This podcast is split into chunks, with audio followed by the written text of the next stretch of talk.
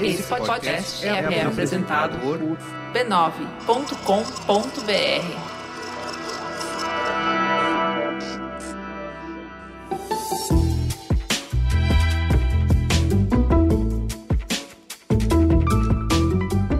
Mamileiros e mamiletes, bem-vindos ao nosso exercício semanal de respeito e empatia. Eu sou a Juva Lauer. Eu sou a Cris Bartz e hoje é dia 28 de maio de 2020. E esse é o Mamilos, o podcast que faz jornalismo de peito aberto. Vamos pro recado dos nossos parceiros. Cris, você lembra do Bravós? Uai, como é que eu vou esquecer? Bravós é o Encontro Bradesco de Vozes Brasileiras. E todo dia 20, desde novembro do ano passado, a galera tá promovendo encontro atrás de encontro, um mais bonito que o outro. São dois artistas negros para falar de cultura, ancestralidade e protagonismo do seu próprio negócio como artista. Então escuta aqui essas vozes e vê se você reconhece os artistas desse mês.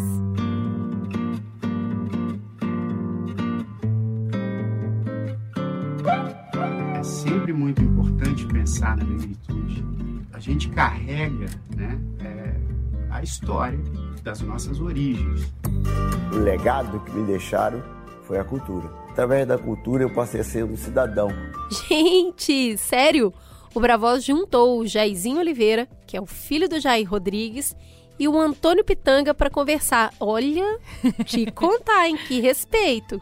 É isso aí, eles estão juntos no YouTube, no Instagram e no IGTV do Bradesco. E claro, com um episódio todo especial no podcast Negro da Semana do Ale Garcia.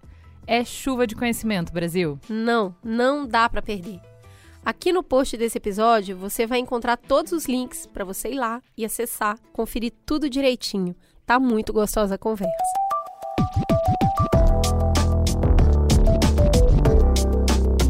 Bora pro Perifa Connection. A Nina da Hora tá embarcando no tema com a gente nessa semana. Nossa cientista da computação favorita contou sobre uma entrevista que ela fez no seu podcast, o Ogunhê.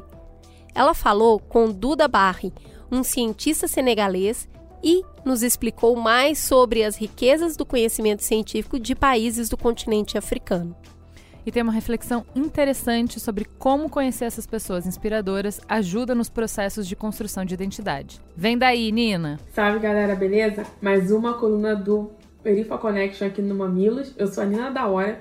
Eu não sei se vocês lembram, mas eu já falei duas coisas aqui, dentro das reflexões que eu já fiz aqui com vocês. É, a primeira é que eu faço ciência da computação e a segunda é do podcast que eu tenho, que é o Oguni. E especificamente, na semana da, da, do Dia da África, eu tive a oportunidade de ter uma experiência incrível. Eu finalmente consegui entrevistar um cientista do continente africano para o Ogunhê, o Dauda Belli, de Senegal. E foi super interessante, não só pela, pelo simbolismo que representou para mim de entrevistar ele na Semana da África, mas também de conhecer uma outra perspectiva do continente africano, de quem vive lá, de quem nasceu lá e de quem estudou lá. O Dauda hoje é CEO, ele criou uma empresa de robótica né? E super inteligente, a gente trocou uma ideia não só sobre robótica, mas também sobre história da África. E ele trouxe pontos que eu ainda não tinha percebido estudando sobre o Senegal. Primeiro, que Senegal, no continente africano, é visto como um dos países mais intelectuais que existem. Eles já tiveram presidente poeta. É, é de Senegal, um dos maiores cientistas é, do mundo, que foi o Sheikh Anta Diop, responsável não só por, pela comunidade negra científica hoje ter o espaço que nós temos, mas também por ajudar as, as pessoas a entenderem que o Egito tinha pessoas negras sim, né? e dentre outras invenções e outras contribuições do Sheik. E o Sheik, ele deixou não só um legado na, na, na comunidade científica, mas também para Senegal, porque a universidade, uma das maiores universidades do continente africano, da África como um todo, é uma universidade que, que foi criada para homenagear o Sheikh Anta Diop. E essa universidade, conversando com o Dowd, ele falou que é uma das universidades que tem ajudado muito durante esse combate à Covid. Jovens de 18, 25 anos, 22 anos estão criando robozinhos para substituir os médicos em algumas etapas do diagnóstico do, do Covid-19, para evitar que continue tendo muitos médicos infectados. Então foi uma conversa super, super interessante que a gente conseguiu passar sobre pandemia, sobre a história e sobre a robótica e a ciência da computação. E ele deixou algumas dicas interessantes, né? Que, por exemplo, ele sempre estudou, ele seguiu, está seguindo mestrado, vai seguir para o doutorado agora. E uma das dicas que ele deixou para os jovens negros do Brasil, porque ele acompanha, eu achei isso incrível. Ele falou uma coisa sobre diáspora, né? Uma coisa não, a gente conhece, para quem não conhece, pesquisa sobre diáspora. Que ele falou que assim, os negros estão conectados no mundo. A gente tem a nossa origem, a nossa identidade, em algum momento ela se encontra. Então, um dos objetivos da vida dele é conseguir ajudar os negros, os jovens negros de várias partes do mundo e não só do continente africano. Dito isso, ele compartilhou da importância da gente seguir a carreira na educação, a carreira científica e a carreira acadêmica, porque ele disse que isso ajudou muito ele a construir a empresa que ele construiu hoje. E era isso, essa reflexão hoje um pouco mais leve que eu queria trazer para vocês, dessa experiência que eu passei. É, aproveitando que algumas palavras que eu citei aqui eu tentei explicá-la rapidamente, mas seria super interessante vocês pesquisarem e entenderem que a riqueza do continente africano não é só para o continente africano, é para a gente também. Até a próxima, galera! Teta. Carigana Wakarigana, ou Era uma Vez.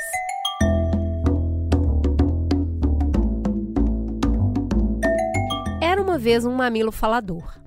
Ele estava constantemente a falar só para se fazer presente. Muitas vezes levantava-se só para dizer está frio ou passou um vento por aqui. O mamilo falador era muito elegante e charmoso. Falava num tom eloquente e por vezes até sedutor. Isso incomodava muita gente, especialmente as pessoas cujos mamilos não possuíam tais talentos. Então, puseram o mamilo falador na prisão. Já não se ouvia mais o mamilo na praia, nos escritórios e até dentro de casa ele estava proibido de falar. Na maioria dos casos, só o deixavam à vontade na intimidade do quarto ou da casa de banho. Não era uma vida nada fácil para ele. Vivia fechado, apertado numa cela escura e solitária. Afinal, qual era o crime do mamilo falador? Ele não ofendia ninguém, não matava e nem roubava. Ele apenas sorria, chorava, saltava, enfim, existia.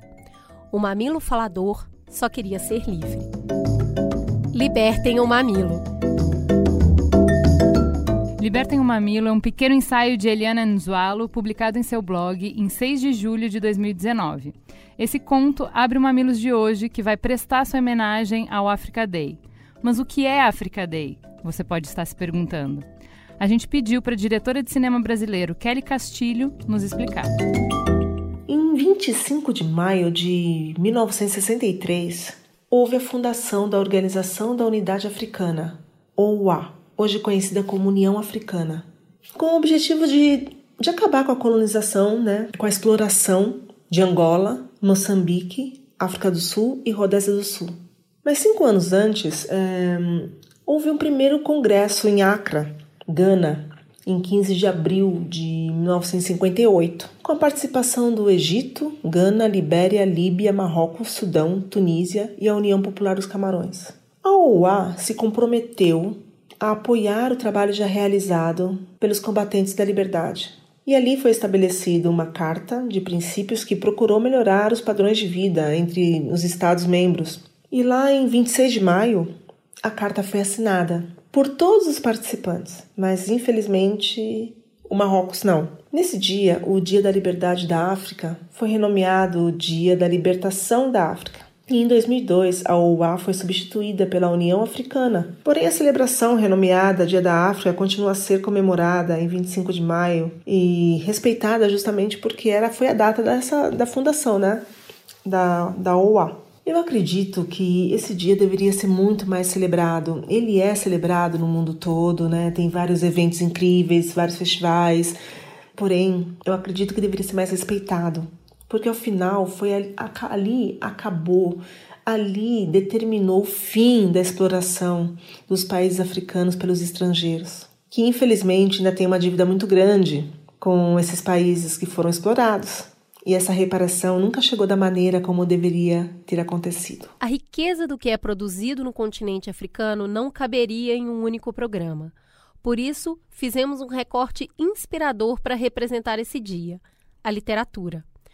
temos na mesa dois nomes do nosso continente mãe que nos ajudarão a entender a produção literária local, a vida e costume em seus países e como essa vivência se entrelaça com o Brasil. Sejam bem-vindos. Vamos começar? Eliane, já que você abriu o nosso programa, conta pra gente quem é você na fila do pão. Uh, então, é muito difícil essa pergunta, sempre surge quem é Eliana, o que é que faz a Eliana, não sei o quê. A Eliana é, é isso que está um bocadinho nesse blog que ela escreve, a Eliana escreve, é uma jovem moçambicana uh, que, sei lá, eu acho que tem um bichinho carpinteiro aqui dentro, aí sempre fica a mexer muita coisa. E então eu vou picando aqui, picando ali, eu vou explorando, questionando. E esse bichinho carpinteiro também me leva não só a escrever, mas a fazer outras coisas, explorar outras, outras formas de, de expressão artística. Eu acho que é tão importante também não nos fecharmos. Então, eu me considero uma exploradora de histórias. Eu gosto sempre de descobrir histórias, de uh, ouvi-las, contá-las, vê-las, procurar e reinventar também. Eu acho que é importante também reimaginar história. E acho que é isso, acho que isso resume bem quem eu sou. Eu acho sensacional te ver falar, porque você foi comigo em muitos lugares através do nome disso é África.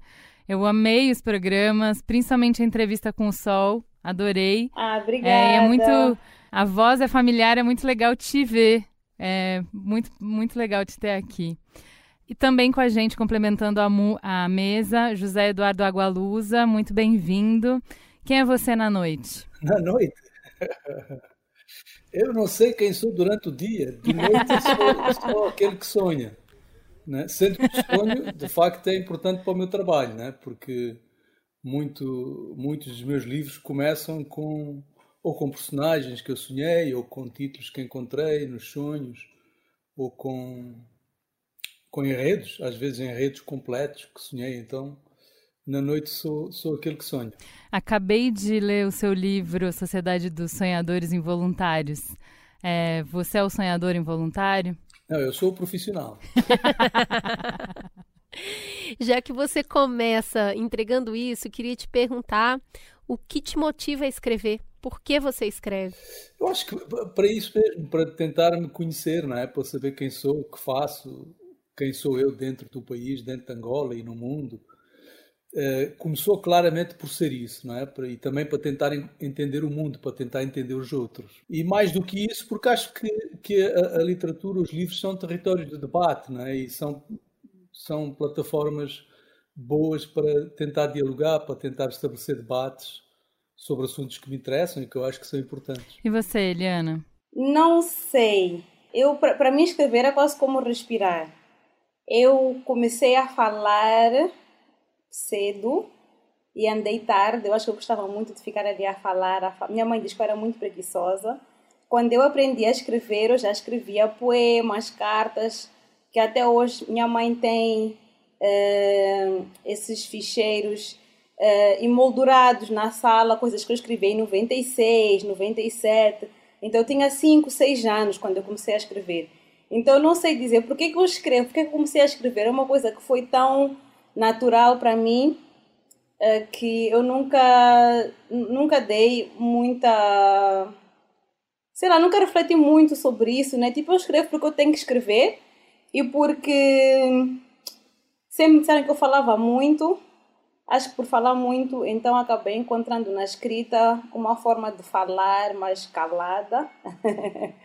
E é isso, acho que safei-me assim.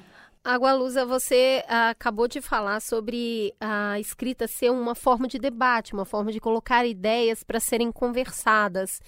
Ah, a gente hoje está com uma situação mundial é, grave, né, com uma pandemia acontecendo e especialmente em alguns países, e o Brasil é um grande foco dele, com o horror acontecendo para fora também da pandemia, na forma como isso é visto e é gerenciado por líderes. Com tanto horror acontecendo, com tanto realismo fantástico acontecendo no jornal, tem espaço para ficção ainda? Por que, que a gente lê ficção? A vida está parecendo uma ficção, inclusive de mau gosto? Mas tem mais do que nunca, porque, como eu disse antes, a, a literatura é um território de, de, de reflexão. É? E neste tempo eh, precisamos, sobretudo, de refletir. É? Veja o Brasil. O Brasil, os brasileiros todos precisam de voltar a pensar, é? de refletir no país, de tentar encontrar soluções para, para, para o que está acontecendo. Então, mais do que nunca é importante esse debate. Não é? E, e é, o, é, o que os livros fazem, é, é, o que toda a grande literatura faz, é tentar inquietar as pessoas, tentar levar as pessoas a colocar questões e a, a, a contestar e a, a compreender uh, porque é que as coisas estão como estão. E, portanto, eu acho que mais do que qualquer outro país, o Brasil precisa de livros, não é? Já precisava antes, talvez se o Brasil lesse mais, não tivesse chegado onde chegou, não é? Porque eu acho que eh, uma grande parte dos problemas que o Brasil tem devem-se eh, à iliteracia, à incapacidade de ler, de compreender o mundo, a começar no seu presidente. É? Se o presidente brasileiro lesse, é? e lesse mais ficção, porque a ficção também tem isso, a ficção aumenta a nossa capacidade de empatia, e portanto, se o presidente Bolsonaro lesse e lesse ficção, não seria a mesma pessoa, seria outra, certamente. Então, aquilo que o Brasil precisa é, é de ler, precisa de ler mais. O mundo precisa de ler mais mas o Brasil mais do que qualquer lugar do mundo hoje em dia. Você acha, Eliana? Assim, é, a gente estava num estado, está, né? Num estado de angústia pelo não saber, pelo desconhecido, pelos horrores que já estão entre nós e que se avizinham, é, que parece às vezes de como assim? Ou como eu vou escapar para poesia? Que licença eu tenho para fugir para poesia quando a realidade é tão crua, tão nua e requer tanto de nós e a gente não tem energia para responder? Como posso me, me refugiar na poesia? Ou, por outro lado, como eu posso ir para ficção, para outros mundos, se nem desse eu estou dando conta? O que, que você acha disso? Engraçado que eu ainda disse isso. Tem, tem uma, uma escritora uh, feminista, teórica, poetisa norte-americana, caribenha também, que é a Audre Lorde, que é uma grande mestre minha. Eu leio muito Audre Lorde e, tipo, é uma mestra mesmo. Que ela diz que a poesia não é um luxo, mas uma necessidade vital para a nossa existência. E por quê? Porque é através desse espaço que nós conseguimos reimaginar outras realidades e é essa reimaginação que depois se transforma em ações concretas, né? Ou seja, não existe movimento social ou movimento político sem essa, esse exercício de reimaginar. Que começa muitas vezes na arte, começa como brincadeira, começa como um diário, começa como um rascunho. E eu digo diário porque eu estou a ler Carolina de Jesus e Diário de uma Favelada, né? E é isso, né? É como aquele exercício já é por si só uma reimaginação de uma outra realidade. Eu dizer, eu existo e eu me colocar na história, eu me localizar no, não só no tempo, mas também no espaço, eh, eu me entender, eu me refletir, eu refletir aquilo que se passa à minha volta. Então acho que é muito importante não só o ler, mas também esse exercício de escrever e não escrever porque ah, porque eu vou publicar um livro, escrever porque eu vou ser famoso, mas escrever porque me faz bem porque me ajuda a reimaginar a minha realidade. Eu acho que isso é fundamental. E o que eu sinto muitas vezes é que nós nos acomodamos. Ah, é assim porque é assim.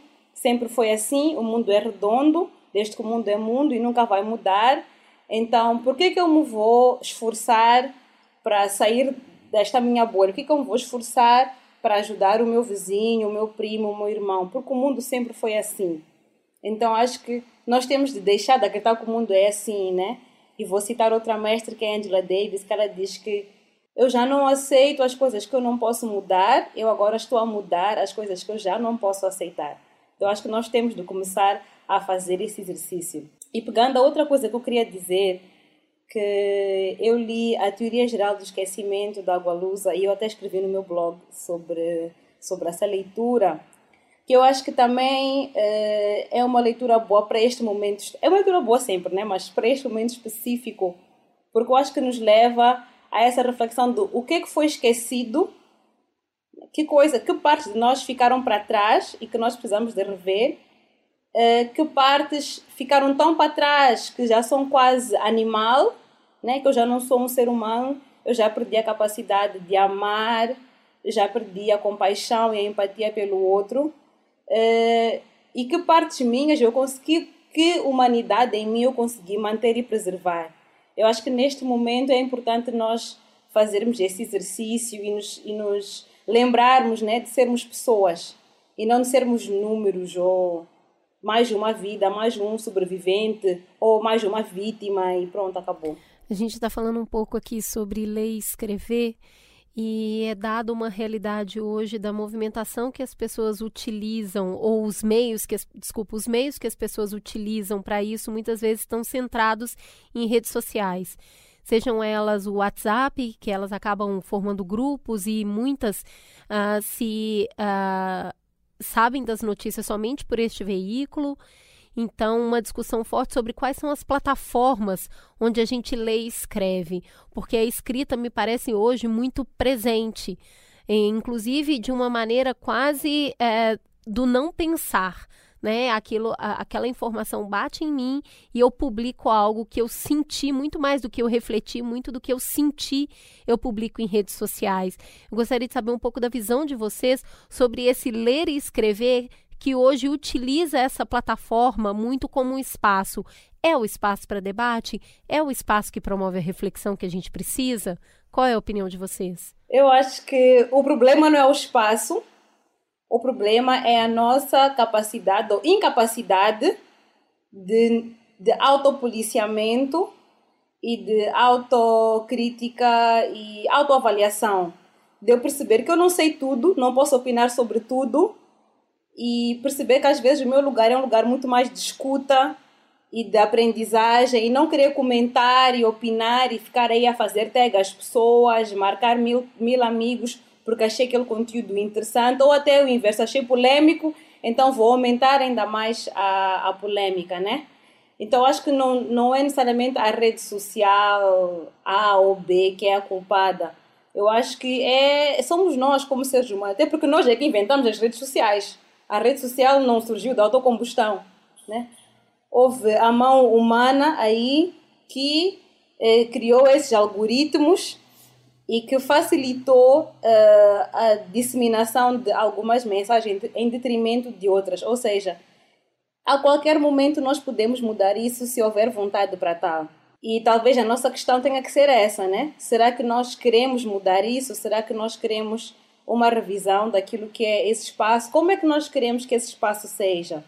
Mas eu não acho que seja o problema das redes sociais, acho que é o problema nosso de pessoas. Agora, Luza, quer complementar? Não, concordo completamente. Agora, é mais, é mais um espaço, de qualquer forma, não é? é mais um território que podemos usar e, como a Helena diz, é uma questão de saber usar esse território novo que temos à disposição e, portanto, eh, eu só vejo como um complemento àquilo que já existe. Isso é bom, naturalmente, é mais um território. Mas é diferente, né? Você estava falando sobre como a escrita é um território de debate, é uma plataforma. Existe é, na, na forma como é, cada plataforma é construída é, um estímulo para que o debate se ponha de uma determinada maneira. Então, pela rapidez de rede social, pelos algoritmos que impulsionam mais, mais reação, então reação mais inflamada, tal, é diferente de um livro, que o tempo é outro. O tempo para ler o livro, o tempo que você tem para escrever o livro é um. E aí para burilar esse livro, para pensar mais sobre isso, e para dormir sobre essa ideia, e para mudar de ideia, o tempo é diferente. Para consumir isso também. Então, o, o, a qualidade do debate que a gente tem, ou a qualidade da conversa, a qualidade do diálogo, a qualidade da reflexão que a gente tem quando está lendo um livro e está lendo um, um, post de rede social, está lendo um texto de rede social, é diferente. Não é melhor e não é pior, eu acho, mas é diferente. Sem, sem dúvida. É, é, é mais um instrumento. Né? É mais um instrumento, mas como disse a Eliana, cabe a nós utilizá-lo bem ou mal, não é? E há pessoas que em muito poucas palavras conseguem colocar questões importantes, não é? E conseguem levar, inquietar as pessoas, levar as pessoas a pensar. E depois já os outros que utilizam mal esse espaço. É, mas eu acho interessante que assim muita gente é, relata durante esse período de isolamento, com todos os, os medos que a gente tem, com todas as, a, as mudanças que a gente tem por essas alterações, né, por, a, pela, por esses lutos, pela falta que a gente sente de uma série de coisas, é, falam que não conseguem ler mais. Nossa, gente, eu não consigo mais ler livros. E aí a gente volta para o que a Cris estava falando. Não, lê, você lê. Você está o dia inteiro lendo, só que você está lendo coisas curtas, você está lendo coisas na internet. Qual é a diferença? O que, que se perde quando a gente não consegue parar e ler um livro, sabe? Eu acho que é o tempo todo, tipo, não é só o tempo da rede social que é um outro tempo, né? Eu acho que é o tempo da nossa vida, no geral, é um outro tempo. Tipo, se nós pensarmos há 10 anos atrás, ou 15 anos atrás, ou 20 anos atrás, né? Uh, os, a quantidade de estímulo e de informação que nós recebíamos. Por exemplo, hoje em dia a pessoa tem um computador possivelmente um televisor. Aí eu, eu vivo sozinha, tenho um computador, aí tenho o televisor, aí tenho o celular.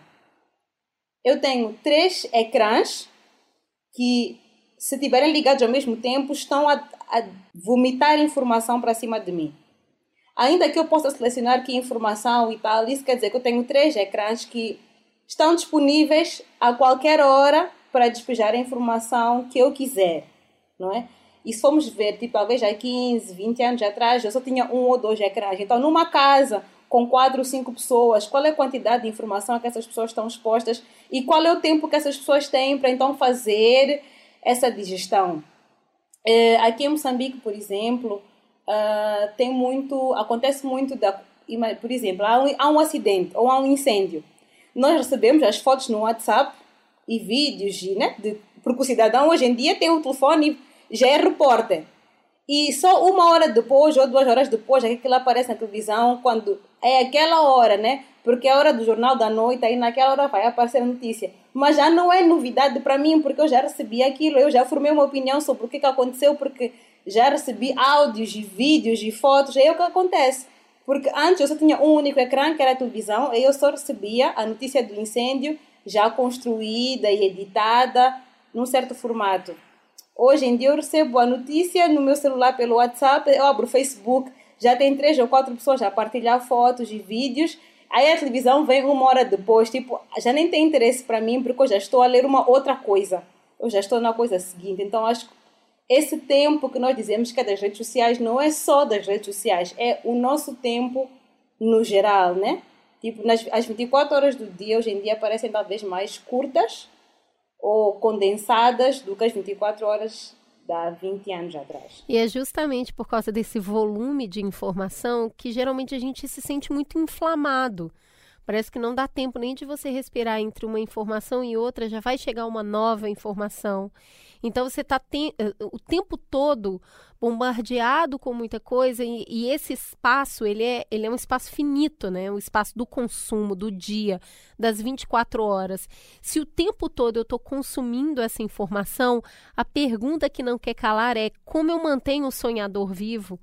Como eu mantenho aquele que projeta, aquele que sonha, aquele que respira, se eu estou o tempo todo a consumir, a me inflamar, a, a, estar desejoso do saber do todo, de tudo que acontece? Olha, uh, uh, o, eu vou deixar para o sonhador responder. Não, não, acho que respondeste bem. Uh, o Einstein lembrava que o, o, tempo é uma ilusão persistente, não é? Quer dizer, uhum. somos nós que fabricamos o tempo. Nós é que o tempo é interior, é algo que nós fabricamos. E ler, por sua vez, é, e, e, implica uma, eh, um, um, treinamento, não é? Eh, não é possível alguém que nunca leu um romance começar de repente a ler um romance, não é? e sobretudo um romance volumoso, que exija mais, etc. Portanto, ler é como ir ao ginásio, é, é, implica um treino, a pessoa treina-se para ler, não é? E, e, quem, e quem lê muito e gosta de ler, eh, mesmo nesta situação, continua a ler. Eu não deixei de ler por causa disto, até pelo contrário, não é?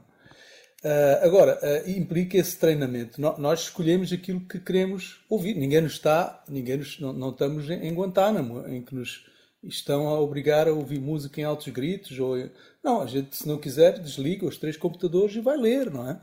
Portanto, é uma escolha nossa. Continua a ser uma escolha nossa. Receber essa informação toda ou não, não é? Ou receber outra informação de outra maneira é uma escolha nossa. E é, é, é, é também uma escolha nossa uh, uh, exercitarmos-nos a ler, escolhermos ler. É? E mais, eu acho que inclusive ler uh, ajuda exatamente a combater a ansiedade, é? que as pessoas ficam muito ansiosas neste tempo, etc. E quem está, quem se exercitou a ler é como fazer yoga, não é? Uh, através da leitura combate a ansiedade, porque livros são janelas para outros territórios, para outros mundos, para o interior de outras pessoas, para o interior de outros tempos. É?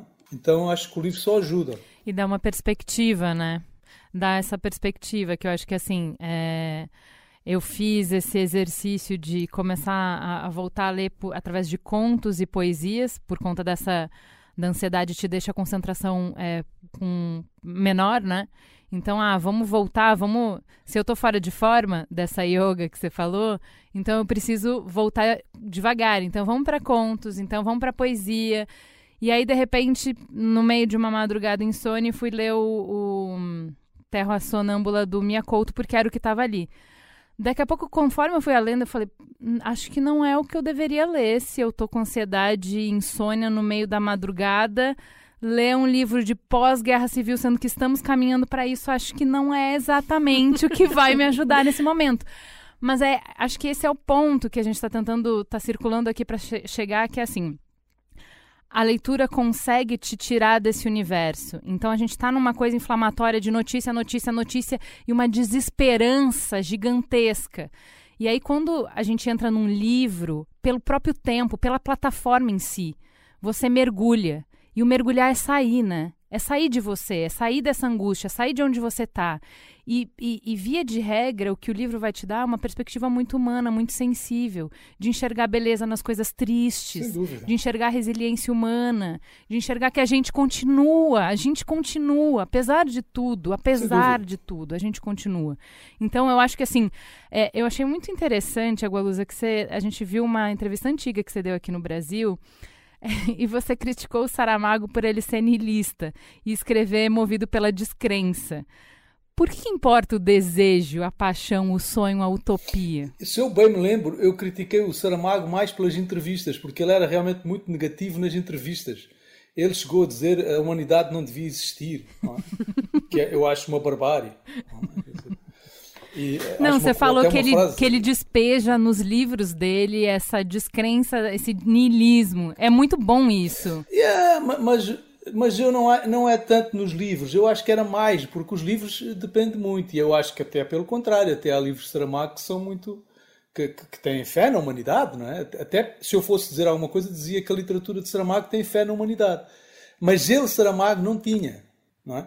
e, e isso a, a mim irritava-me sempre. As entrevistas de Saramago sempre me deixavam irritado por causa dessa falta de fé, não é? Dessa falta de fé na humanidade. Mas para que importa? Na, na humanidade. Importa? Apesar do, do, do, do, Bolsonaro, tenho fé na humanidade, não é? Mas por que importa ter fé na humanidade? Importa. Por que importa? Porque especificamente você estava falando, acho que de, do ensaio sobre a cegueira, que você falou que ele estava colocando muito niilismo nas coisas e tal. Por que importa você colocar paixão no seu livro. Por que, que precisa ter aquela personagem, a jovem, no livro Sociedade dos é, Sonhadores Involuntários? Por que, que você precisou colocar aquela menina? Por que, que importa que no livro tenha isso? Bem, naquele caso, porque o livro, porque esse livro é um livro que tenta, e aliás foi uma das razões porque o livro surgiu, esse livro surgiu de, de uma certa inquietação uh, minha ao perceber que em Angola existe essa fratura clara entre gerações e que havia uma geração que apareceu com o Luati, com, com os companheiros do Luati que estiveram presos, etc., é, é, é, combatendo pela democracia, não é? E a, a, geração mais velha, inclusive a minha geração, se alienou desse combate. Não é? Portanto, o livro fala sobre isso, o livro é sobre isso. E, portanto, essa, essa menina representa essa geração nova que, que sempre que, que recuperou o sonho, que recuperou o valor do sonho, não é? Que eu acho que foi uma coisa que infelizmente a minha geração perdeu. Quer dizer, depois do muro de Berlim, foi como se não tivéssemos direito à utopia, que a utopia tivesse acabado. Ora, nós precisamos é de utopias, precisamos de construir novas utopias. É? O desafio é exatamente esse: é voltar a sonhar, é, é, é, recuperar o valor do sonho, a importância do sonho. E, e essa menina representa isso. Representa essa geração que continua a sonhar. E o livro, o livro é isso, não é? O livro é como no livro de forma literal até, não é? A, situação muda depois que as pessoas começam a sonhar em conjunto. Essas são os sonhadores involuntários, não é? Porque os outros são os profissionais. Esses são os involuntários. Uh, começam a sonhar em conjunto e transformam a realidade. E depois de, da publicação do livro, o Zé Eduardo Santos caiu. Olha só, quando a gente está falando desse potencial, dessa, dessa necessidade real de sonhar, eu queria conhecer um pouquinho, eu queria entender um pouquinho dos lugares onde vocês estão hoje, começando por você, Eliana. É, Moçambique é, está sonhando como hoje se está a partir do momento que a gente está passando por um momento de transformação mundial, um momento único onde todo mundo está vivendo uma dificuldade de saúde idêntica, né? É, estamos perdendo pessoas, estamos combatendo um vírus. Como a sociedade moçambicana vê isso, combate isso e tenta manter uh, o sonho e a esperança viva? Uh, ok, então, primeiro disclaimer: eu não quero nem posso falar como sociedade moçambicana, uh, até porque acho que sou talvez diferente da maioria, né? Uh, pelo menos aqui na cidade de Maputo, eu vivo em Maputo. E a segunda é que eu acho que nós, nós, nós não podemos falar da pandemia numa perspectiva exclusiva de saúde ou de ciência, né? A pandemia é uma questão social, qualquer pandemia é mais uma questão social do que uma questão de saúde. Podemos pegar o caso do vírus uh, da Zika, por exemplo, em que até tive, houve casos de mães, muitas mães que foram abandonadas pelos parceiros. Isto é uma questão social, não é uma questão de saúde. Tivemos o caso do HIV, em que muitos doentes também eram abandonados, eh, outros até se suicidavam quando tinham o, o diagnóstico, né? Então, há que olhar eh, qualquer pandemia sobre uma lente muito mais social do que científica ou de saúde. Eh, porque se for só a questão de saúde, de lavar as mãos, usar a máscara, andar com álcool gel, a gente não chega lá. Não vamos chegar lá só com essas tecnicidades, né? Mas se eu for a falar do momento uh, atual e da nossa capacidade de sonhar, eu acho que nós estamos todos meio uh, a dormir, assim, né? É o que eu sinto. Estamos cansados, uh, com razão, Uh, são, são muitos processos. É que a história não é uma linha, né? são várias linhas sobrepostas. Então, nós estamos a viver muitos processos ao mesmo tempo uh, de transição de mentalidades, de transição de. Não digo de orientação política, mas quase isso. E viver esses, esses processos dentro de um processo global, pandêmico, acho que nos colocou numa posição meio de vamos dormir, vamos dormir. Quem sabe quando eu acordar isto não vai ser verdade, era tudo um sonho mau e já passou. Então, o que eu tenho visto é é muito esse dormir ou esse deambular, né? Tipo, vamos, isto vai passar, vamos empurrar um bocadinho mais, daqui a pouco passa. E pronto, acho que não estamos a sonhar muito, né? Acho que nós queremos é comer e queremos estar vivos para podermos contar aos nossos netos o que estamos a viver hoje, mas não estamos necessariamente a sonhar, assim, acho que não. Eliana, sabe o que é, é quando eu li o Terra Sonâmbula, eu falei para a Cris, falei, como que eu não tenho a menor ideia? Eu não consigo me situar é, na história, é, não, de, da história de Moçambique, assim, mais ou menos, tá? Assim, em grandes em grandes arcos, eu não conseguia colocar aquela história porque tem todo o pano de fundo. Ele não precisa contar a história, porque ele está contando para quem sabe, para quem viveu, para quem é dali. E eu comecei a ficar desesperada. Eu comprei já vários livros, porque eu falei, o tamanho, o abismo da nossa ignorância. A gente no Brasil não tem é, no currículo oficial de história de África. Eu fui uma ótima aluna de história, ótima. Eu não lembro de ter estudado nada. Assim, África do Sul, um pouco a gente estuda apartheid e tal. Mas assim, os outros países, nada. Mas, mas agora, agora, tem. É, eu tenho 30 anos, né? Faz um tempinho que eu saí. 40 anos. A pessoa tirando 10 anos na idade, veja tenho 40, Eu tenho 40 anos. Faz um tempinho que eu saí da escola. Mas assim, é, eu fiquei muito espantada do de eu não ter referência nenhuma, sabe? É, conta pra gente um pouquinho de Moçambique. Fala um pouquinho da, da, da história recente do país. Em que momento vocês estão? Também não sei. Eu acho que é difícil falar do momento presente. tipo, em que momento o Brasil está. Vocês também não sabem. Está tudo uma confusão. Está o caos. Ah, eu sei te dizer. Eu posso te dizer. Eu te dou em 140 caracteres o caos que está o Brasil. Mas Eu acho que está em todo lado. Eu acho que não há nenhum país, nenhuma nação, nenhum estado que chegou lá. A gente não sabe o que, é que lá é, mas quando digo chegou lá, eu acho que todos nós conseguimos imaginar né, esse espaço. Ninguém chegou lá, Moçambique também não chegou lá. E hum, o momento histórico de Moçambique, é assim, eu estudei ciência política, então se vocês me deixarem falar, eu falo muito, e aí vou me perder em tecnicidades e coisas talvez muito filosóficas, né? Mas Moçambique uh, conseguiu a sua independência de Portugal em 1975, ou seja, há 45 anos, é, muito recente.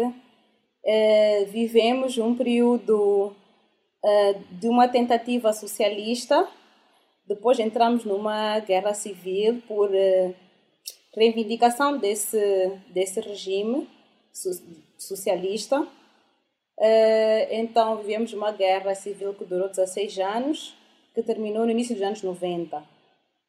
Depois disso tivemos um presidente que ficou 30 anos no poder, Joaquim Chissano, que apesar de ter ficado 30 anos no poder, é o presidente, acho que mais adorado, dos presidentes recentes, né? Mais adorado pelos moçambicanos, era um senhor, é um senhor até vivo, né? Muito carismático. É um senhor carismático, pronto. E depois dele tivemos o presidente Gebuza e agora temos o presidente Felipe News. Ou seja, desde Moçambique independente estamos no quarto presidente. Né? Só para terem uma ideia histórica, tipo, ah, Moçambique independente. Vamos estamos na nossa juventude. quarta isso, estamos na nossa quarta uh, é, depois Samora Machel, Joaquim Chissano, Armando Guebus e agora Felipe News, que está no seu segundo e último mandato.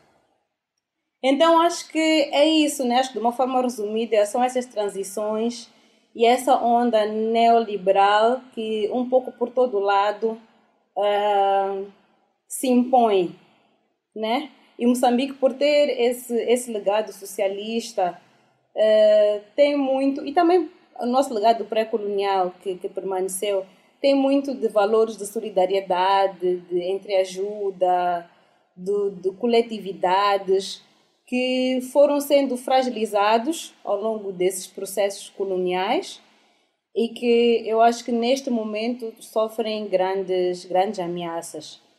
E então, mesmo quando eu olho para, para, para o governo, o último mandato do Lula e os mandatos da Dilma, eu penso que foi essa mão neoliberal né, que vem através das agências internacionais, que vem através de, de organizações não governamentais, que muitas vezes nas suas políticas têm filosofias neoliberais e reforça essa, essa ideia do, do Ocidente, né? do Ocidente saber mais ou saber tudo, estender a mão e que o Sul global não, não se consegue erguer sozinho, não consegue caminhar com os próprios pés. Então nós em Moçambique estamos a viver um pouco isso, né? Eu sinto que para nós jovens, eh, bem jovens, né? Eu vivi já quase depois da, da guerra civil. Eu acho que nós estamos muito mais uh, afastados de qualquer momento. Tipo, a minha mãe viveu duas guerras, né? Meu pai também, meu avô também. Então, eu sou a primeira pessoa na minha, na minha casa. E atenção que eu nasci um ano antes do acordo de paz, mas vou considerar, né? Que nasceu fora de um contexto de conflito. Então, nós temos muito problema com tudo que é oposição.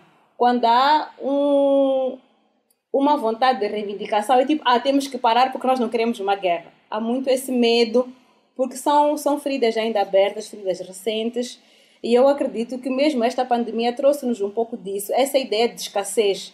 Vai faltar pão, vai faltar arroz.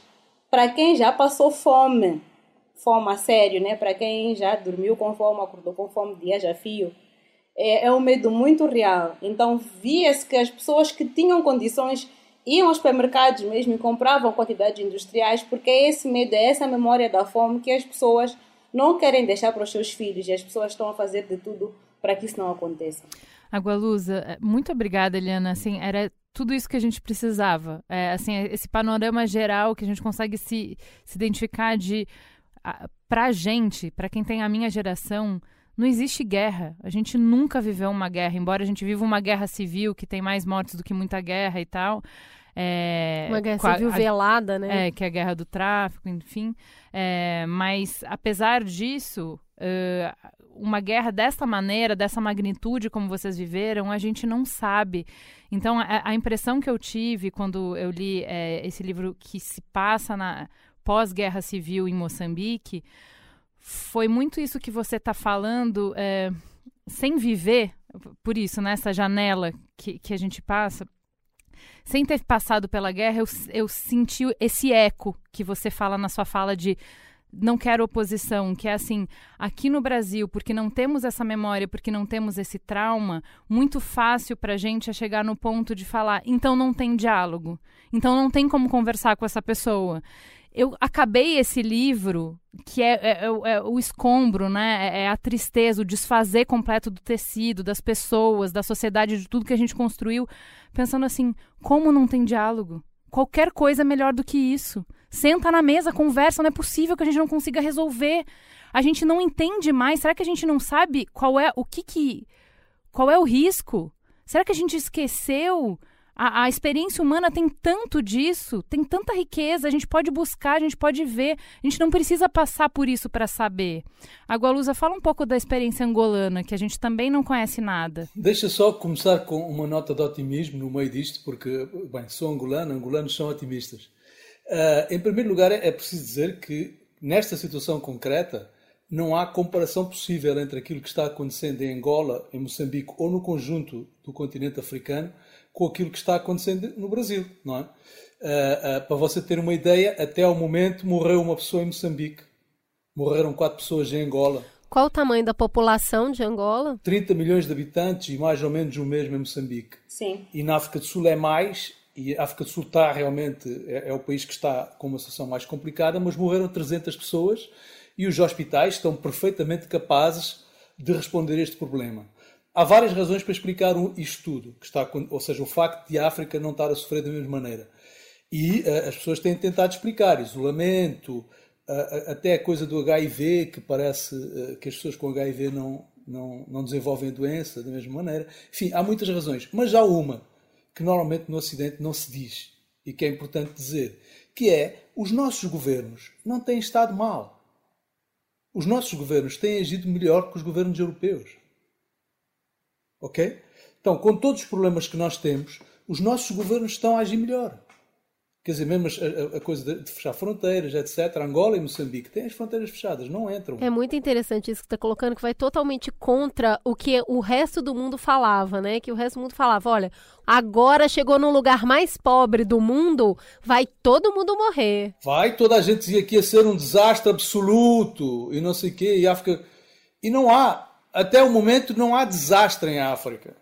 Até agora não há. Até pode ser que eu me engane, mas não é o que parece, porque mesmo na África do Sul, onde a situação é mais complicada, neste momento já há mais pessoas que recuperaram da doença do que pessoas contaminadas. Então nada leva a crer que vai ser um, um desastre. Não leva Parece-me que, que, que vamos conseguir ultrapassar.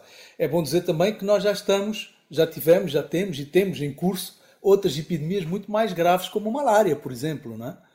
Eh, em Angola, desde o momento em que começou esta crise, onde morreram quatro pessoas, entretanto morreram duas mil de malária.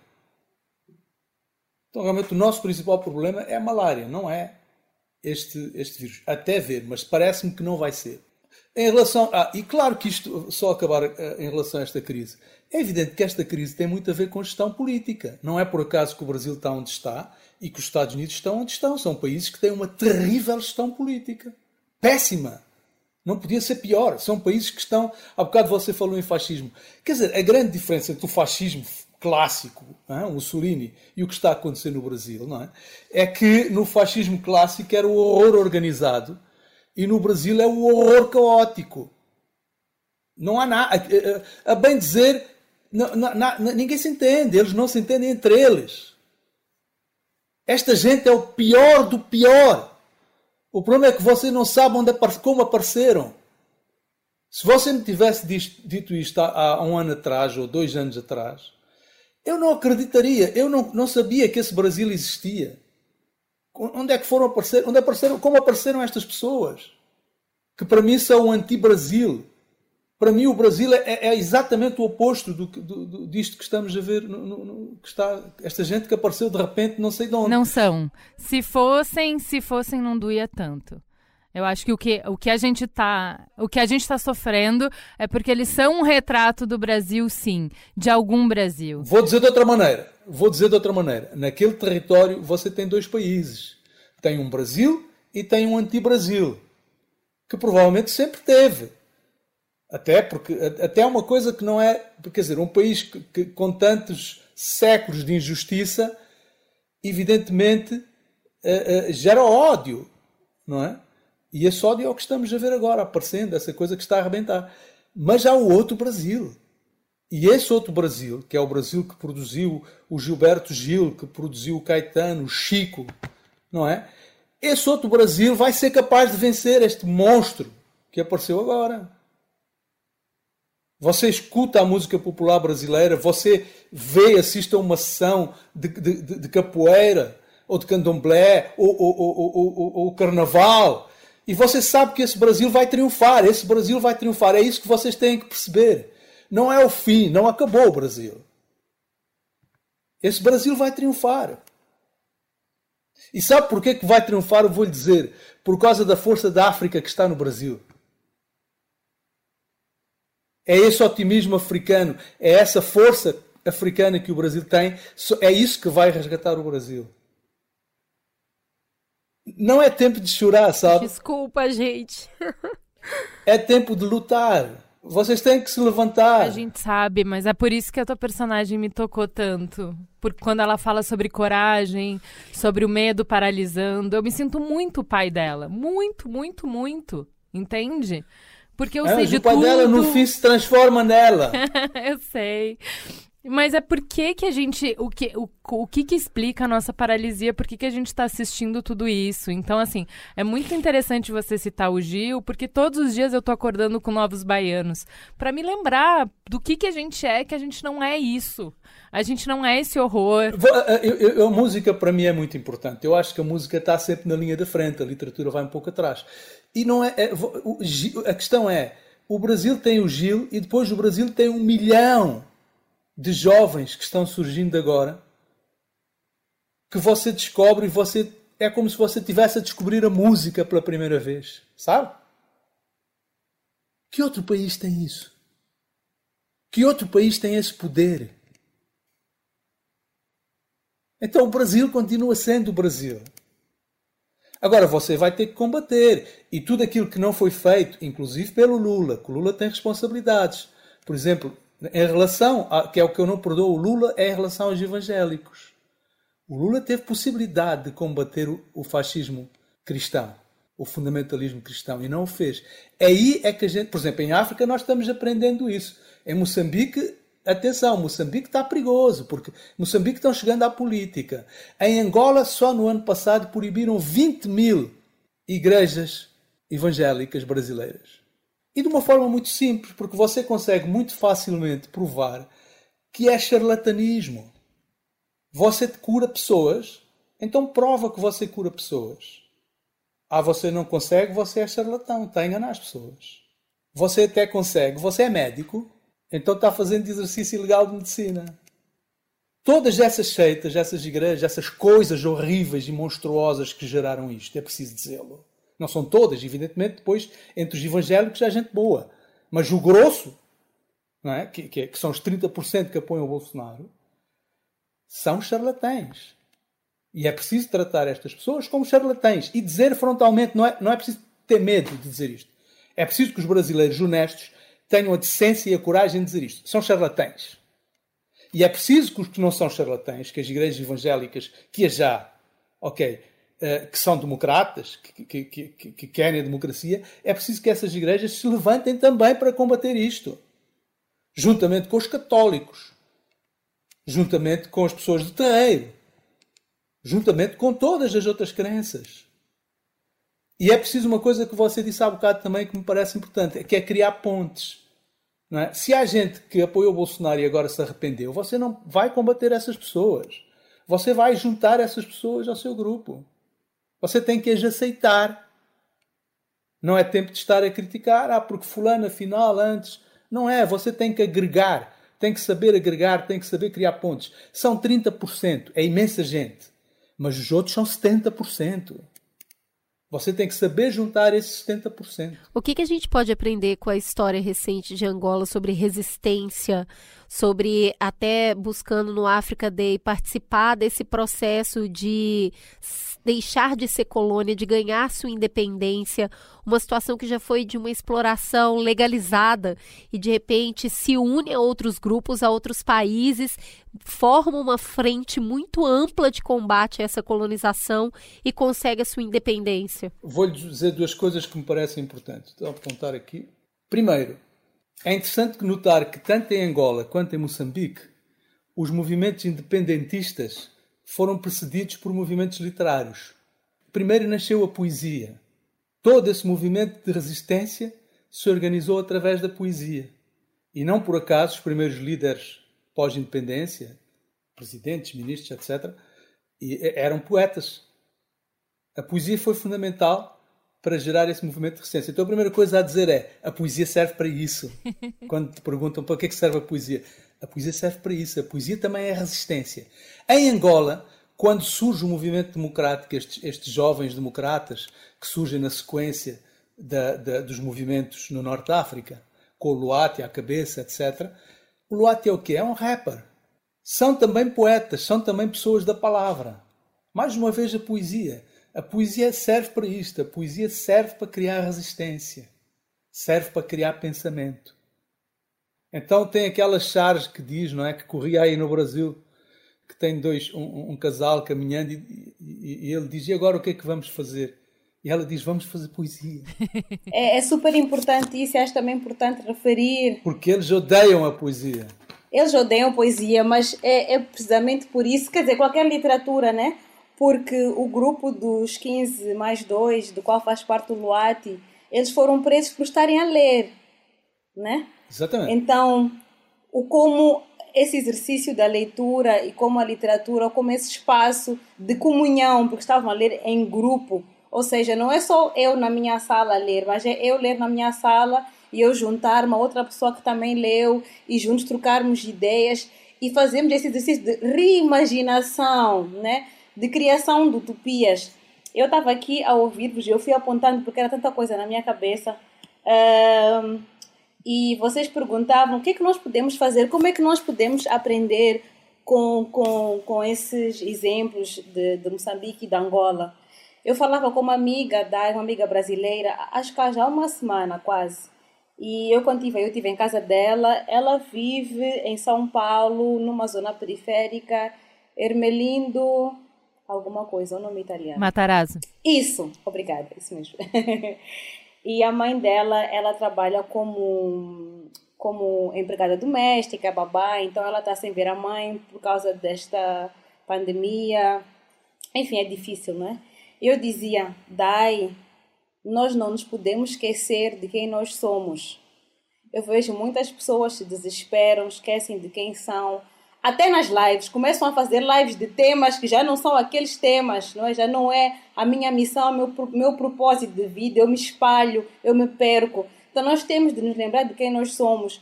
E da mesma forma que no nosso DNA nós conseguimos traçar traumas e buscar dores que não são nossas, nós também temos no nosso DNA histórias e lembranças de sucesso, histórias e lembranças de sobrevivência. Se nós estamos aqui hoje, se nós existimos, é porque essa memória existe e está conosco até hoje, né? Então, quando eu digo, ai, mas eu tenho que buscar em Moçambique, em Angola, não, olha para dentro. Quais são as redes de sobrevivência que eu tenho hoje e que eu posso potencializar, não é? é quem, qual, que, onde está a minha aldeia? Onde estão as minhas pessoas? Como é que nós podemos formar é, aqui uma, uma um grupo para reimaginar essa nova realidade, né? Como é que nós podemos construir pontes? Eu acho isso super importante, super importante. E por dia se nós pudermos falar com uma ou duas pessoas deste grupo, né? E mandar um áudio. Ah, eu hoje acordei, eu pensei isto, isto, isto e aquilo. Olha, a minha plantinha hoje floriu, que coisa bonita. Uma coisa tão simples. Isso já, isso já é fazer poesia. Isso já é sobreviver. Isso já é eu me conectar a quem eu sou, né? na minha essência. Porque a minha essência não é o desespero, não é o medo, não é a raiva, não é o ódio. Essa não é a minha essência. Eu recuso-me a aceitar isso. Então, mais do que buscar esses exemplos fora, é procurar aqui dentro, no nosso próprio DNA, é, tudo isso que, que nós temos. E já para pegar esse, essa deixa, né? quando falávamos da África e que a África, contra todas as previsões, está a mostrar que consegue gerir uma catástrofe. Aliás, eu, eu escrevia hoje, nós já nascemos e crescemos num estado de emergência. Isto que estão aqui a dizer que é estado de emergência é um estado de emergência dentro de um outro estado de emergência, né? É um pleonasmo, como a gente diz na literatura. É, e eu acho que essa narrativa catastrófica da África como o berço da doença, a África como uh, o, o, pico da pandemia, reforça também a, a imagem que, que há muito, com muito esforço nós temos tentado destruir que a África não precisa de ajuda. A África tem pessoas com capacidade de gestão, a África tem mentes pensantes, a África tem sonhadores, tem poetas, a África tem muita coisa, a África tem tudo. Tem os seus próprios recursos. Nós não precisamos de pedir dinheiro aos Estados Unidos ou à União Europeia, nós temos nossos próprios recursos. E há, um, há, uns, há umas semanas o Bill Gates fez, não, acho que há um mês ou dois, fez um, um, um, um tweet em que ele dizia temos que ter atenção à África, temos que parar a pandemia, essa pandemia chega à África e não sei o que, África, África. E a Melinda Gates também a fazer retweet do tweet dele. E uma moça ugandesa respondeu, mas se os Estados Unidos está a tornar-se, ainda não tinha se tornado, está a tornar-se o olho deste furacão, por que, que vocês estão tão preocupados em dar o vosso dinheiro à África. Vocês que são milionários, bilionários, por que, que vocês não se juntam e não criam redes aí mesmo nos Estados Unidos? Por que, que vocês têm essa obsessão por nós? Que prazer é que vocês têm em estender a, as vossas mãos para nós, não é? Então acho que também eh, este, esta pandemia pode, pode nos trazer eh, muita, muitas histórias, até caricatas, e eu espero que, que elas surjam e que a gente leia e se divirta com esta fixação, obsessão que o Ocidente tem com a África e esta narrativa da África como aquele, aquela criança que não se desenvolve, que não cresce, que precisa sempre de cuidados especiais. Eu queria perguntar para vocês, eu vou voltar um pouquinho e aí depois a gente avança é, para encerrar. É, eu acho que um, o desconforto que a gente está. Cada semana é uma semana aqui, tá? É, a gente está oscilando completamente. E eu acho que eu e a Oscilando Cris... entre o ruim e o pior. É, eu e a Cris, a gente está muito há, uma semana, duas semanas, é, exasperadas com a falta de vergonha, o horror, a falta de pudor, a, a, a incompetência, a maldade, a técnica né, genocida, o discurso genocida de quem nos governa, de quem escolhe por nós, de quem faz as leis e de, de ver que isso não é um problema dessas pessoas. Essas pessoas não me incomodam, porque pessoas ruins sempre existiram, aí você combate, é o que a Galusa falou. Me dói ver o eco dela nas pessoas que estão ao meu redor. Você estava falando, Eliana, de que vocês estão dormindo, que a situação é tão ruim que vocês estão dormindo. A sensação que eu tenho é que é, o horror é tão absurdo que a gente fica desacreditado, a gente não acredita. É, é, é, lidar com, o, com a realidade pra gente é desesperador. Ao invés da gente ficar puto, porque a raiva é, uma, é, é um, um, afeto energia, né? que move, né? Então a raiva te faz agir. A tristeza te deixa inerte. Olha, o que eu acho é que, que, que não é só o Brasil que tem que despertar. O mundo tem que despertar para aquilo que se passa no Brasil também. E está despertando, não é? Quer dizer, eh, você está falando nisso, eu estou pensando na Amazónia, com aquele cara inacreditável como ministro antiambiental, que está, uh, de, declara expressamente que, está, que, que, quer aproveitar a distração das pessoas para passar leis ilegais, não é? Coisas, enfim, uh, para passar, enfim. Uh, então, é preciso que o mundo também desperte. Eu acho que o mundo está a começar a despertar e talvez de, de, de, quando esta crise agora sanitária passar, eu, eu, espero que as pessoas se organizem a nível mundial para combater este Brasil, este, este regime que se instalou no Brasil. E eu acho que se a situação não melhorar, eu defendo que o Brasil de Bolsonaro deva ser tratado como era a África do Sul do tempo do apartheid. Quer dizer, é preciso boicotar os produtos brasileiros e todos os produtos brasileiros. É preciso impedir os atletas brasileiros de competir em competições internacionais, etc, etc, etc. Que é para as pessoas sentirem, ok? Que é preciso combater o regime. Porque este regime está matando pessoas. Este regime, realmente, no caso da Amazónia, é um regime genocida que tem um propósito genocida. No caso das populações negras, dos quilombolas, etc., é um regime que tem um programa genocida. Então eu espero que comece a ser combatido a nível internacional como aquilo que é um regime genocida, com um programa racista e genocida. Eliana falou que a gente tem no nosso próprio DNA resistência e ele existe mesmo, né? A gente ainda tem a maior população mundial de povos originários, de indígenas, que inclusive fica uma grande, uma parcela significativa deles em Manaus, que é um dos estados que mais está sofrendo com morte. E de um povo que a gente sabe que tem menos resistência ao vírus que o homem branco leva para esses lugares. Hoje, na, no corpo dos garimpeiros que exploram ilegalmente esses lugares.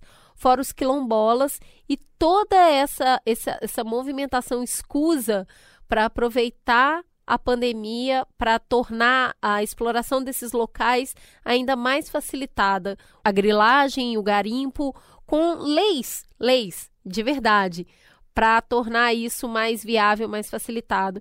Então, sim, eu acho que tem um chamado muito forte do, do Brasil uh, para aprender com o seu passado. Se hoje a gente ainda tem uma das maiores populações indígenas do mundo é porque ela é resistente.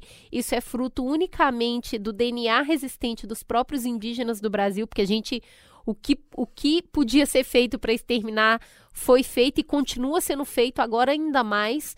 A mesma coisa da população originária de países africanos que vieram es escravizados para o Brasil e que já, já enfrentou uma grande política eugenista e está enfrentando novamente agora. Então eu acho que sim, a gente tem muito esse DNA, mas eu acho que a troca com a nossa, o nosso continente mãe e explicar para a gente como se resiste é uma troca fundamental para nós hoje que somos não tão jovens é, de democracia, mas com uma democracia tão fragilizada como a gente tem visto hoje. Então, a presença de vocês aqui hoje, trazendo essa história de transformação, de resistência, e eu acho que uma autonomia, uma autonomia emocional do, do próprio país, né? A forma como vocês falam hoje de, de autonomia emocional, eu acho que é o que a gente ainda não tem hoje, principalmente porque a gente tem um governo que bebe a água que os Estados Unidos quiser colocar na casinha ali para beber, entende? É um, é um momento meio assim, buscar as origens, eu acho que ajuda um pouco a ter esperança. É, eu queria encerrar é, perguntando para vocês o que, que significa o Africa Day. A gente é tão americanizado que a gente fala Africa Day, desculpa, tá? dia, nós dizemos Dia da África. A gente deveria também. É, que também podia ser questionado, né? Tipo, por que em português? Mas acho que isso fica para um outro Africa Day ou Dia da África.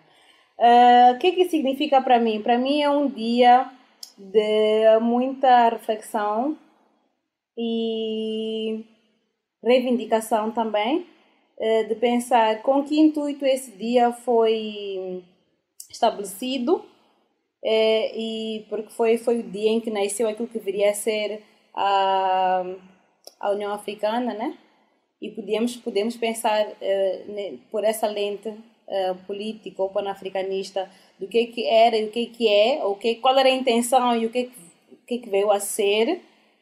E podemos também uh, reimaginar. Eu acho que, como eu dizia, falta-nos muito sonhar e fazer esse exercício de o que, que este dia pode ser e como é que nós podemos criar este dia noutros dias, né? Porque, infelizmente, mesmo nos nossos currículos, apesar de sermos países uh, independentes, ainda são currículos até certo ponto coloniais, ainda temos muitas práticas uh, cotidianas coloniais, os nossos próprios nomes, até mesmo a nossa relação com os nossos países vizinhos e os blocos que vão se formando, né? Eu questiono muito a ideia, por exemplo, de lusofonia. Será que isso existe mesmo? Por que, que existe?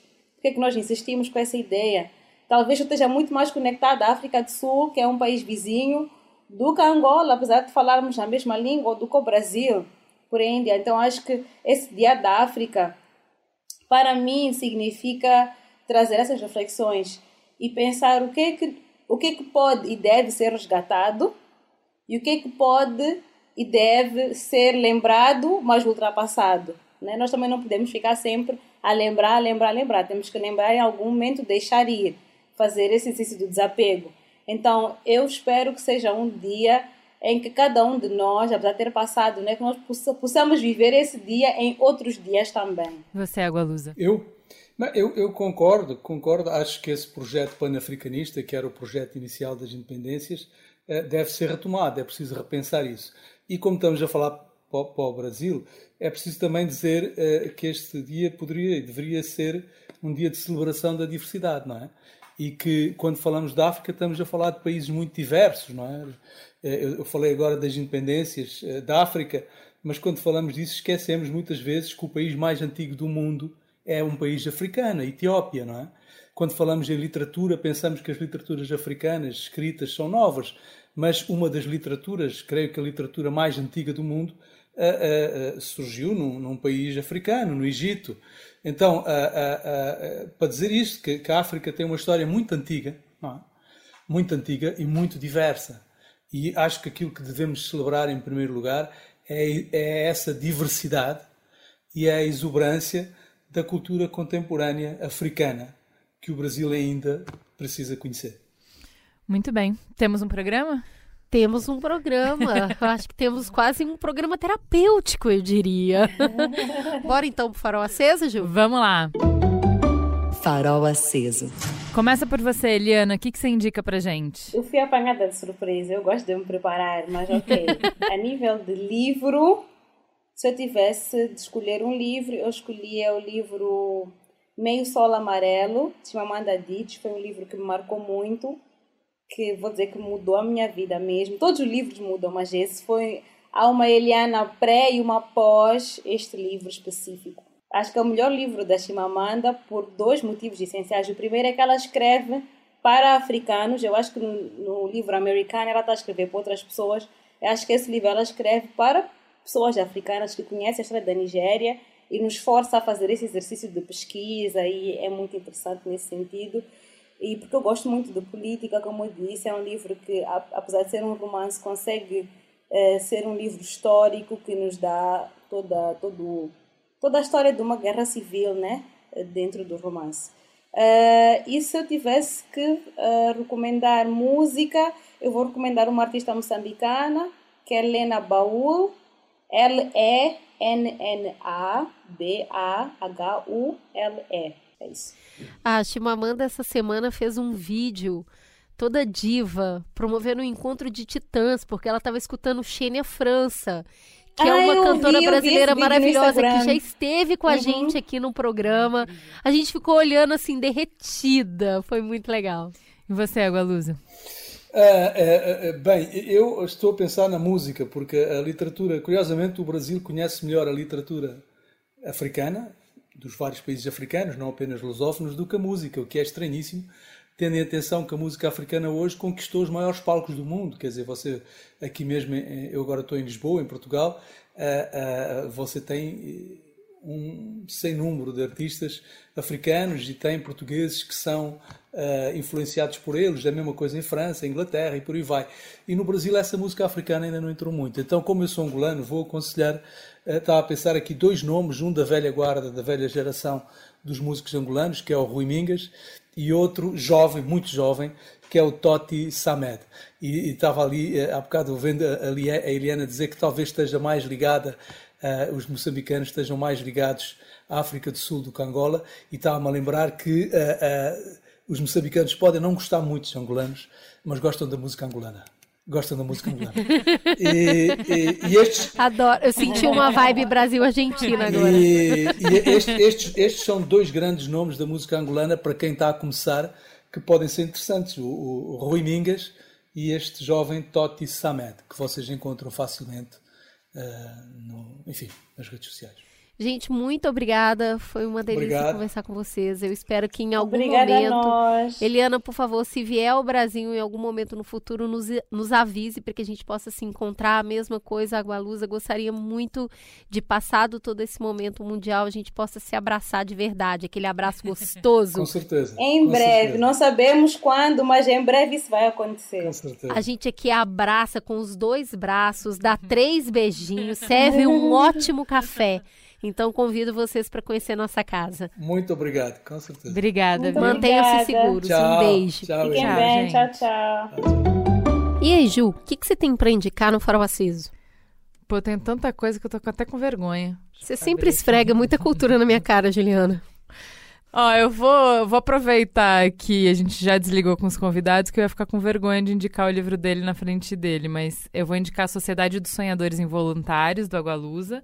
Esse livro nos leva para Angola, Moçambique, África do Sul, Cuba e Brasil. Todos esses países conectados por uma história de realismo fantástico sobre violência, coragem e o que nos move: amor, dor, esperança ou medo. É um livro muito, muito bonito. É um livro gostoso de ler, é envolvente, rápido, vale muito a pena, tá? É, e para ficar no mesmo tema, né, da gente é, voltar o nosso olhar para outras histórias contadas por outros atores, é, eu assisti duas séries africanas. A primeira está em destaque na Netflix, é uma série é, adolescente, chama Sangue e Água, indiquei muito para Cris. É, todos os dramas que a gente vê em colégios americanos e tá cheio de série assim, é muito legal ver em outro lugar. Me interessa muito isso, sabe? É, como que é na África do Sul as escolas? Como que eles lidam com droga, com sexo, com escola, com é, relação de pai e filho, enfim. É super curtinha. É uma temporada que tem seis episódios. Todos os atores, quase todos, são estreantes e eles são ótimos. Ótimos, se acredita em todos, você se identifica com todos de cara. A produção é muito boa. Eu amei as festas, a música, as roupas, a língua. Eu adorei. Como uma pessoa bem mandada, fui lá assistir, gostei muito também. Achei uma malhação com muito pimenta do reino, tá bem bom o negócio. Não é? Tô terminando de ver, então tô aqui, entrei, invadi Farol Aceso de minha amiga só pra É bom mesmo, não Mandar é? um tem selinho. ritmo, não é? Tem, Tem. ritmo, é super legal. esse povo bonito. Não é? Gente muito bonita. Continuando, daí vem uma indicação que o Oga já tinha feito há um tempão, que é Queen Sono. É uma série policial, uma coisa meio Jason Bourne, sabe? É uma... É uma agente especial é, de uma agência super secreta da África do Sul que é, desbaratina quadrilhas em vários países diferentes da África.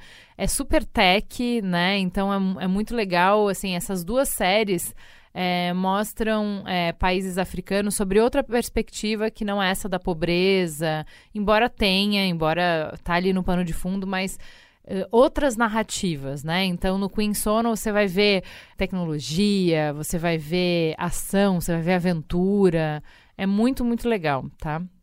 E eu tenho uma dica para mães, é, eu é, recebi algumas mães falando comigo que gostaram das dicas que eu dei para crianças tal. Eu fiquei achei muito interessante e tem a ver com a conversa que a gente teve com a Gualusa sobre leitura ser treinamento, igual exercício de você ir pegando condicionamento físico. Achei muito legal que o Benjamin fez uma transição essa semana. Ele lia muito, mas ele só lia quadrinhos. E isso estava começando a me incomodar, assim, dele não passar para uma próxima coisa, né? E aí a gente comprou uma série para ele de livros que é muito boa para essa transição de quadrinho para livros. É a série do Homem Cueca. Por quê? Porque ele tem ilustrações, então todas as páginas têm ilustrações, ilustrações que eh, lembram muito esse estilo de quadrinhos, então faz essa transição. É, e aí tem capítulos curtos, é pouco texto, mas ainda assim é um livro, sabe? É, é texto corrido e não só imagem e texto. Então foi muito legal, assim, porque foi o primeiro livro que ele leu sozinho. É, ele leu o livro, do jeito que eu gosto de falar aqui, em uma sentada, literalmente. É, e os cinco livros, acho que ele leu em quatro dias. É, e ele já está lendo a próxima, que é Diário de um Banana. Então, achei que é uma boa dica para mães, é, para interessar os filhos em leituras mais longas e tal, para ir dar o próximo passo é, e para essa temática que interessa para eles, para essa coisa mais divertida, mais debochada, né? Ele gostava muito do Calvin. Então, Diário de um Banana e Homem Cueca tá nessa vibe aí. É, porque ele se interessa, ele topou dar esse salto e aí foi super bem e agora é só é, é, continuar. Então tá aí minha dica. Muito boas dicas, Juliana. Bom, eu tenho para indicar, tenho três dicas, vou ser breve aqui. Queria começar reforçando algo que Eliana falou no programa. O livro Quarto de Despejo, Diário de uma Favelada, da Carolina de Jesus. nunca vou esquecer o impacto que esse livro teve sobre mim. É o cotidiano de uma mulher negra periférica, numa dimensão ali, ela coloca o diário dela do que, do que era a vida em, enquanto catadora de lixo. A linguagem é, é, é muito crua, é muito direta, e eu acho que é um livro fundamental para quem quer entender um pouco de Brasil.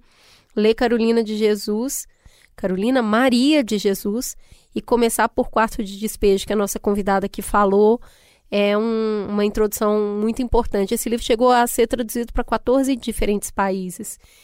É uma leitura muito importante. Continuando nisso, até para reforçar um pouco de tudo que a gente viu hoje, falando de Angola e Moçambique, quando eu estive no teste de Bechdel em 2014 no Braincast, eu indiquei Chimamanda mesmo antes de conhecê-la direito. Hoje, quase seis anos depois, eu volto aqui para indicar a mesma coisa, principalmente por conta da conversa que a gente teve hoje de países, é, dois países diferentes da, da África, do continente africano. Ela tem um TED chamado Perigo da, de uma História Única, que mostra justamente como descobrir a narrativa de países por um único tweet, por um único filme, por uma única coisa que se dizem sobre eles, pode nos privar de conhecer uma cultura extremamente rica e aprender muito com outros povos. Essa visão limitada que a gente tem do continente africano nos afasta de um lugar que é a nossa origem. Então, eu acho que esse TED da Chimamanda, uh, o perigo de uma única história, é fundamental para abrir a cabeça, para abraçar esse conhecimento ancestral de onde a gente veio. E, por fim, eu queria indicar uma sessão de exorcismo. É uma coisa bem simples, vou passar a receita aqui para vocês. Vocês vão colocar o fone de ouvido, vocês vão colocar no talo Maria Bethânia, Alegria. Essa música faz parte do álbum ao vivo Noite, Luz e Dia. É um álbum recheado de participações especiais, é muito lindo. Mas eu acho que, especialmente nesses dias difíceis, escutar alegria no fone, bem alto, e cantar gritado e ficar rodopiando pela casa, eu vou te contar, é uma boa sessão de descarrego. Essa é minha dica para fechar aqui o farol aceso. O convitinho. O convitinho não pode falhar. O convite para que você seja o nosso terceiro mamilo. É só embarcar no bonde da polêmica, o bonde que mais cresce no Brasil. É com a confiança e o apoio dos assinantes do Catarse que nós conseguimos manter a independência do Mamilos e investir em novas formas de ampliar nossas e várias outras vozes. Com apenas R$ reais por mês, você entra para a Mamilândia como terceiro mamilo e contribui para a construção dessas pontes cheias de reflexão, debates e escuta. Quer ouvir as perguntas incômodas e as conversas não feitas? É aqui que você vai ouvir. Vai lá, apoia a gente. Acesse catarse.me barra mamilos. É agora a hora de falar da Rede B9 de podcasts. Você já conhece a história do primeiro bloco afro do Brasil, o Ileaie? Pois o Thiago André, apresentador do História Preta, vai contar. Em fevereiro de 1974, dois jovens negros criados no Curuzu, no bairro da Liberdade, em Salvador, saíram para as ruas, como de costume, para ver a saída dos blocos de carnaval. Os dois buscavam selecionar os que valiam a pena assistir ou não. Afinal de contas, tinham mais de 22 blocos só no bairro da Liberdade. E subia para ver internacionais, Lordes, Coruja, né? os desfiles dos clubes carnavalescos, fantoche, Cruz Vermelha, essas coisas, tinha Mercador de Bagdá, essas...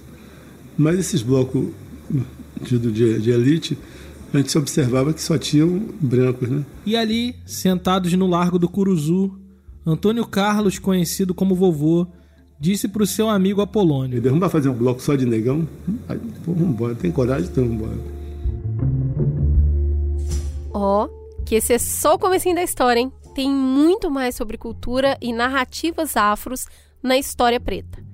Cada episódio se propõe a trazer memórias históricas da população negra no Brasil e no mundo. Para ouvir esse e muitos outros episódios cheios de conhecimento, acessa aí historiapreta.b9.com.br. E já aproveita e segue no Twitter e Instagram no arroba história preta. Fala que te escuto.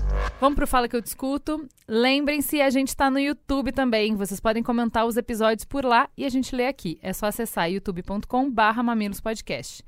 No Twitter, você nos segue no arroba mamilospod, como fez o Ramo Moleque. Ouviu Mamilos e meu coraçãozinho de biotecnologista ficou todo emocionado quando a Nuri te contou a história da descoberta da enzima que permitiu desenvolver a tecnologia da PCR, que hoje está amplamente disseminando devido ao Covid-19. O Matheus Lima comentou: Raras vezes vi entrevistados com pensamentos tão diferentes conseguir defender sua visão de forma tão racional, plausível e respeitosa. Ótimo programa do Mamilos. O Rude Henrique disse: é interessante ouvir esse episódio do Mamilos após as falas do ministro do Meio Ambiente e do ministro da Educação naquele vídeo tenebroso. Interessante ele quer dizer depressivo, né? É. Interessante ele quer dizer desesperador, né? Assim como disse o Amar Sem Temer, que comentou: o presidente precisa ouvir o Mamilos essa semana. Amigo, difícil, hein? bem difícil. Não acredito que ele conseguiria compreender metade. Não no sentido de não ter a inteligência, mas de não ter o coração aberto para isso. No Instagram, vocês nos encontram no arroba mamilospod também. Toda semana a gente faz um post com farol aceso, por exemplo, que todo mundo depois vem nos perguntar Ai, como é que é mesmo o nome daquele livro? Como é o mesmo nome daquela série? É só ir no Instagram, tem o post do farol aceso, fica tudo muito fácil para vocês. Façam como o O Espigão, que nos segue lá no Instagram. Eu, como produtor rural, com uma educação forte em proteção ambiental pelos meus pais, fui muito bem representado pela bióloga Nurit Bezunzan. Não, não precisamos derrubar uma árvore a mais, e ainda assim podemos recuperar grandes áreas desmatadas e degradadas, produzindo alimentos com menos agrotóxicos. No mínimo, é angustiante ver a situação da Amazônia e dos demais biomas brasileiros nos dias de outrora e de hoje, sem conseguir enxergar um futuro sustentável em vias de fato. Aline Matujula disse: Ainda estou escutando. Vou e volto cem vezes para captar e refletir as ideias nada triviais. Obrigada por esse episódio. A Oxóssi de Ruanda disse: Nossa, que diálogo de surdos esse episódio, diferente de tudo que vocês costumam trazer. Nurit sensível às questões sociais e suas interações com a natureza, Juliano idealizando um espontaneísmo de mercado que caminharia sorridente para a mudança. Ele sequer fala de agentes sociais, de pessoas mesmo. Parabéns às meninas pela proposição do diálogo, mas acho que não rolou. A formação dos economistas realmente não é de humanas, é ciências sociais aplicadas. Eu achei interessante essa percepção, porque eu não fiquei com essa sensação durante a gravação, sabe? Eu entendi que eram é, mundos bem distantes, mas eu achei que dialogaram bem, assim, que, que conseguiram conversar de uma forma respeitosa. Ele apontando momentos em que a gente deixava algum ponto importante de lado e mostrando que a gente estava simplificando o que não dava, ela mostrando que ele estava deixando para trás coisas que são imprescindíveis. Então, assim, eu achei muito enriquecedora essa conversa. Você também pode ajudar a enriquecer esse papo nos escrevendo no e-mail mamilos@b9.com.br, como fez a Luísa Machado, que é estudante de biologia da Universidade Federal de Santa Catarina. Em nenhum momento do debate foi citado um dos pontos importantes: o número da população mundial. Juliano coloca como algo positivo a ordem de magnitude da população mundial atual. É positivo o fato de que desenvolvimentos econômicos, científicos e tecnológicos foram cruciais para aumentar a expectativa e a qualidade de vida das pessoas. Mas a consequência disso é o aumento do número da população mundial. Se olharmos só pelo lado biológico, isso já é insustentável. Somos 8 bilhões de animais de grande porte, ou seja, animais que demandam grande quantidade de espaço, comida e demais recursos para a sobrevivência básica. Nenhuma outra espécie de animal de grande porte no mundo tem um número próximo de indivíduos que a humanidade possui. Com isso, a demanda por recursos naturais é muito grande. Adicionando o ritmo de produção que o sistema capitalismo impõe e o potencial tecnológico atual, é receita certa para dar ruim. Para tudo isso, vejo que, obviamente, não há uma solução única e imediata, apesar de urgente. Sempre levanta a bandeira do controle de natalidade mundial. Acho que podemos trabalhar pontos como mulher tem que ser mãe, a legislação do aborto, a educação sexual nas escolas e o real planejamento de gravidez entre casais. Acho interessante pensarmos também pela perspectiva de Yuval Harari, quando propõe no livro 21 lições para o século XXI em que fala da tendência da existência de uma classe de pessoas que serão substituídas no mercado de trabalho pela inteligência artificial. Ele cita mais desdobramentos sociais e ambientais e ainda termina. Isso tudo faz parte de mudanças culturais e, como mencionado no episódio, parte da população mudar hábitos pessoais para então refletir na sociedade, no sistema e na política. É isso, Juliana. Temos um programa? Temos um programa que só é possível graças à apresentação de Juvalauer e Cris Bartz, coordenação geral de Carlos Merigo, Juvalauer e Cris Bartz, produção Beatriz Fioroto, apoio à pauta e pesquisa Jaqueline Costa, nossa maravilhosa tigra, edição de Alexandre Potashev, com trilha de Andy Lopes, identidade visual Bárbara Seward, coordenação digital AG Barros, Pedro Estraza, Lucas De Brito e Iago Vinícius. Atendimento e comercialização, Raquel Casmala, Camila Maza e Thelma Zenaro. Mamilos. Jornalismo de peito aberto.